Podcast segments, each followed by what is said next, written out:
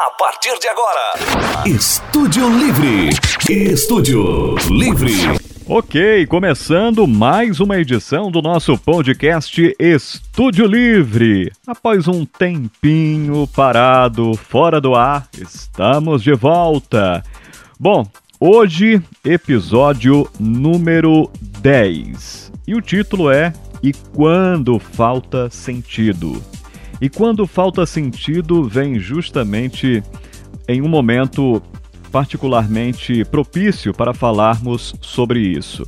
Porém, a gente não pode deixar também de enfatizar que o tema que eu irei abordar nesta edição do nosso podcast Estúdio Livre, que envolve, lógico, a psicologia, é algo que precisa, e virou até uma, uma frase clichê, precisa ser tratado, precisa ser falado, abordado o ano inteiro. Porém, quando se fala em Setembro Amarelo, nós temos aqui um marco, um símbolo, para fazermos uma amplificação, um reforço dessa proposta que realmente é muito importante e que precisa ser trabalhada não somente por nós, profissionais da psicologia, mas também toda a sociedade, porque é algo que envolve uh, todos os setores da sociedade, inclusive o poder público, e deveria ser uma política de cuidado com a saúde mental de maneira preventiva, ou seja, uma política pública em benefício da saúde mental, porque como nós da psicologia sempre dizemos, o tratamento mental sendo feito de forma preventiva, assim como se faz com a saúde física. Então, é necessário que tenhamos realmente esse cuidado especial. Hoje, no nosso podcast Estúdio Livre, eu estarei sozinho fazendo essa apresentação desse tema que é bastante relevante como o psicólogo, mas sempre lembrando que eu, Arif Calacina, permaneço sendo o seu psicomunicador, psicólogo comunicador, em virtude de que eu atuei durante 23 anos como locutor radialista. Inclusive, eu estou gravando esta edição do nosso podcast Estúdio Livre no dia 21 de setembro, justamente no dia do radialista. E, portanto, parabéns a todos os colegas e ex-colegas radialistas da minha profissão anterior, mas a comunicação é algo que permanece viva na minha vida. Estúdio Livre. Estúdio Livre. E o Setembro Amarelo, ele acontece desde 2014 quando a Associação Brasileira de Psiquiatria ABP, em parceria com o Conselho Federal de Medicina, uh, o CFM, eh, organizaram nacionalmente o Setembro Amarelo. E o dia 10 de setembro é o dia oficial de prevenção ao suicídio, uma campanha que acontece durante todo o ano. Sempre bom enfatizar isso aí para que a gente possa ter consciência de que é algo que realmente precisa é, estar em pauta de forma constante, haja vista os dados que são alarmantes. E isso realmente é bastante preocupante, porque 25 pessoas morrem por dia vítimas de suicídio. É, dentre esses 17% dos brasileiros em algum momento pensaram seriamente em dar fim à própria vida, e desses, 4,8% chegaram a elaborar um plano para isso. Então, é algo que é um assunto tabu, é bem complexo, é delicado, mas que realmente precisa ser falado. E a cada 40 segundos, uma pessoa se mata no mundo.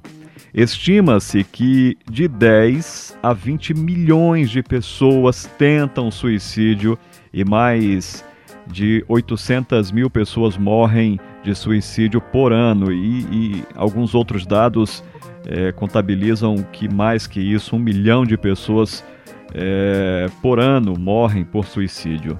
A média brasileira é de 6 a 7 mortes por 100 mil habitantes. Realmente muito grave.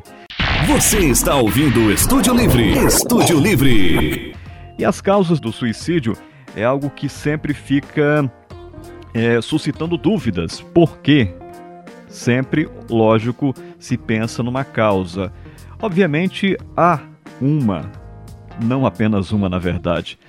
É, as causas são multifatoriais, é sempre bom lembrar. Não existe uma causa única que pode levar ao suicídio. Mas nesse podcast é, eu vou citar uh, alguns dados em relação a isso também. Lógico, muitas dessas informações que eu vou repassar aqui não são segredo, já foram divulgadas é, inúmeras vezes, ano após ano, mas como um compromisso social e profissional, eu reforço essa mensagem para as pessoas que porventura ainda não a conhecem. Então, as causas, como eu disse, do suicídio são multifatoriais. E dentre elas temos aí uma tentativa prévia de suicídio seria o fator preditivo isolado mais importante, ou seja, alguém que em algum momento já tentou, pode tentar de novo e consumar. É... Doença mental também é um fator muito preponderante, e aí nós temos dentre esses adoecimentos mentais, primordialmente a depressão, transtorno depressivo transtorno de ansiedade, pânico, mas a depressão ela acaba sendo um dos fatores primordiais quando se coloca a doença mental como é, um desses fatores. As razões, como eu disse, são muito variadas e multifatoriais. Não dá simplesmente para apontar uma causa única. E aí, nesses dados, nós temos os homens. Os homens se suicidam três vezes mais. No entanto, as mulheres tentam três vezes mais. Elas, por, é, em contrapartida, engajam mais facilmente em redes de suporte. E essas redes envolvem essencialmente família, o tratamento é, que envolve a psicoterapia, o uso de psicofármacos como acompanhamento psiquiátrico, é, terapias ocupacionais, enfim, são muitas as, as formas de se tratar. Eventos adversos na infância, por exemplo, e também na adolescência, como maus tratos, abusos físicos e sexuais, pais divorciados e o transtorno psiquiátrico familiar estão aí também entre as causas. O risco de suicídio aumenta entre aqueles com história familiar de suicídio ou de tentativa de suicídio, desempregados com problemas financeiros ou trabalhadores não qualificados também têm grande risco de suicídio. E o bullying, infelizmente, também é algo que pode ser um precipitador. Portanto, é algo que também tem que ser trabalhado na escola é algo curioso. A gente precisa entender, e isso que eu vou falar agora também, muita gente já ouviu e sabe, e virou até clichê, mas quando a gente está falando dessa atitude, que para muitos é uma fuga, para muitos é considerado que a pessoa que comete isso é uma pessoa fraca, não é bem assim. É, e é importante que essas falas sejam repetidas à exaustão. Não é falta de Deus, não é falta de religião, não é falta de um apoio espiritual. Embora é, esses elementos eles podem ser agregados sim à rede de suporte, de apoio, como família, o tratamento psicoterápico, as outras terapias e o tratamento psiquiátrico são realmente muito importantes, porém, quando se fala é, em ideias, ideações e tentativas de suicídio, estamos falando de um adoecimento mental. Mas não somente mental, é um adoecimento é, que engloba todo o conjunto. Não podemos fazer essa dissociação entre corpo, mente, cérebro, está tudo conectado. Portanto, esse adoecimento é psicobiológico, psicofisiológico, psicobiosocial. O social, familiar, tudo está inserido. Então, é, para uma pessoa chegar a uma tentativa ou ao ponto de tirar a própria vida, significa que a dor ela já tenha chegado a um extremo, ao limite suportável por aquela pessoa. Ela não é mais fraca do que eu ou você ou alguém que esteja ouvindo, qualquer pessoa que esteja ouvindo, mas que aquela dor atingiu um pico, um limite e que a pessoa não consegue mais suportar. E aí o que ela deseja é eliminar a dor. Aquela dor precisa ser sanada para que ela possa voltar a viver com alegria, harmonia, bem-estar. Mas como essa dor está é, inserida em algum departamento da nossa vida, no nosso campo emocional, mental, é algo que, em tese, está dentro da gente. E como eliminar essa dor de dentro sem o amparo necessário? Muitas vezes as pessoas buscam justamente essa solução através da, da morte, é, a solução para se livrar daqueles problemas. Mas imaginemos se essa pessoa conseguisse organizar tudo isso, eliminar essa dor. Talvez a postura mudaria, muito provavelmente, porque o desejo de viver ele está presente, a pessoa quer sim viver. Estúdio Livre. Façamos um experimento, você que está ouvindo agora. Respire profundamente. Puxe pelo nariz, segure um pouquinho e solte pela boca. Bem devagar. E aí, em algum momento, você inspira o máximo que você puder e segura esse ar. E aí você vai segurar o máximo de tempo que você conseguir. Você irá perceber que em algum momento não dá mais para segurar esse ar, fica insuportável. É mais ou menos isso. É uma analogia um tanto quanto grosseira, mas é mais ou menos isso. É algo sufocante, a pessoa precisa colocar isso para fora, mas precisa trabalhar de uma maneira organizada para que ela receba a atenção adequada e assim ela possa ir reorganizando sua vida e desse modo possa reencontrar. E aí vem o tema do nosso podcast que justamente fala do sentido e quando falta o sentido. Para muita gente, eu vou direcionar para esse, esse contexto. Para muita gente, o que falta é exatamente essa perspectiva de vida, novos horizontes, a conjuntura socioambiental, familiar, que envolve também ali o trabalho, o emprego, vão tornando a, a, situação da vida daquela pessoa praticamente insustentável. E aí, de repente, ela começa a ter uma percepção que aquilo não faz tanto sentido. E muitas vezes ela não sabe exatamente o porquê que não faz mais sentido. Para alguns, a vida material está ótima, está excelente, mas falta alguma coisa. E se isso não for observado com a devida cautela e cuidado de forma preventiva, pode sim desencadear transtornos emocionais, mentais e até um adoecimento psicológico, psiquiátrico grave e que precisará de uma atenção ainda mais intensa para evitar algo de pior.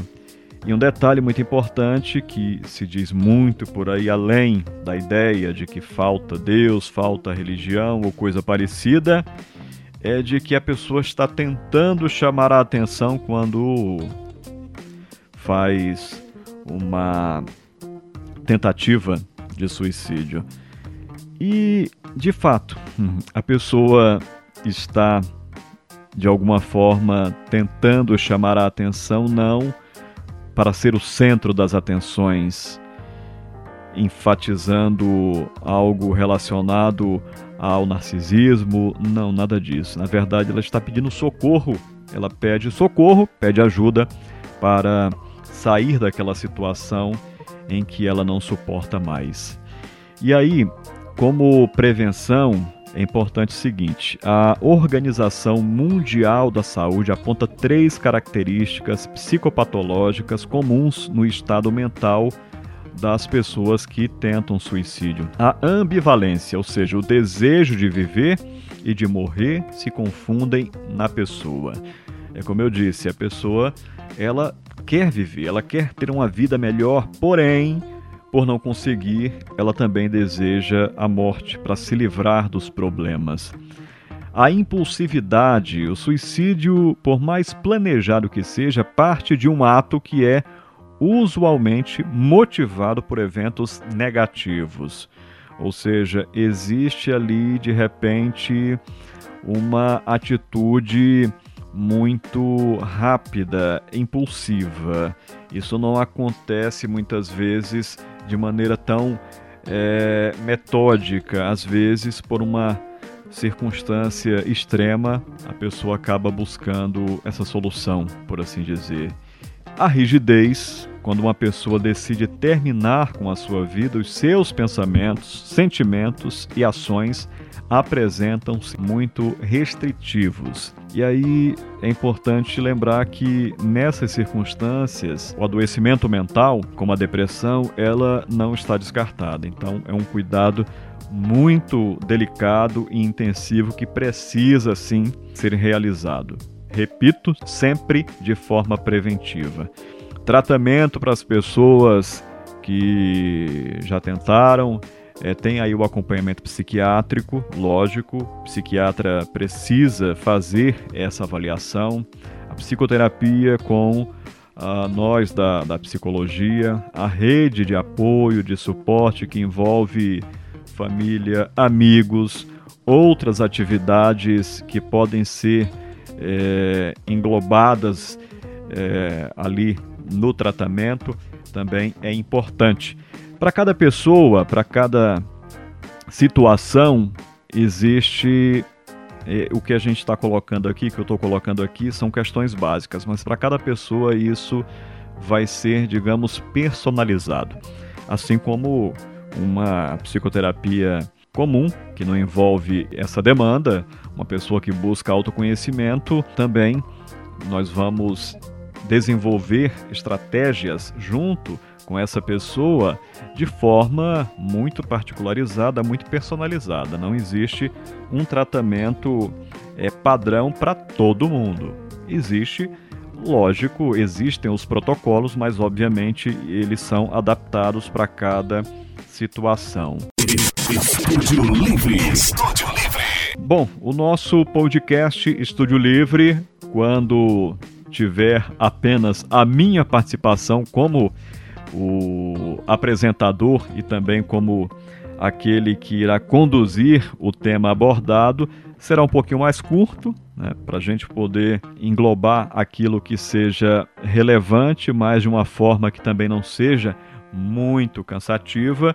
É importante lembrar, mais uma vez, que este é um problema de saúde pública.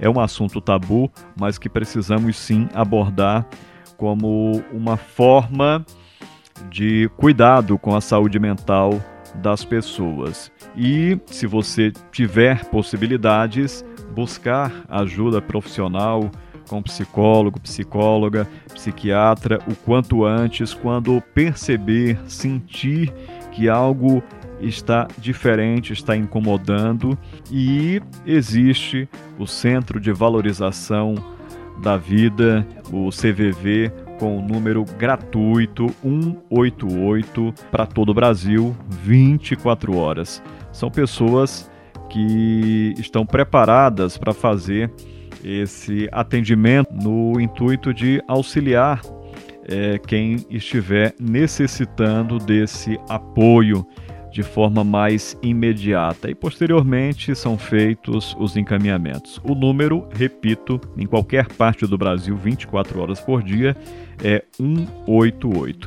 Mais informações, lógico, você que está ouvindo o nosso podcast pode entrar em contato comigo através das redes sociais, lá no meu Instagram, também pelo o, o YouTube é, através dos comentários para que a gente possa trocar outras ideias. Lembrando que o nosso podcast Estúdio Livre está disponível nas diversas plataformas de podcast aí no seu player preferido e também lá no meu canal Arif Calacina no YouTube, tá bom? Muito fácil de localizar e o meu Instagram é o arroba Arif Calacina. Muito obrigado pela sua audiência e até a próxima com mais um podcast Estúdio Livre. Estúdio Livre. Estúdio Livre.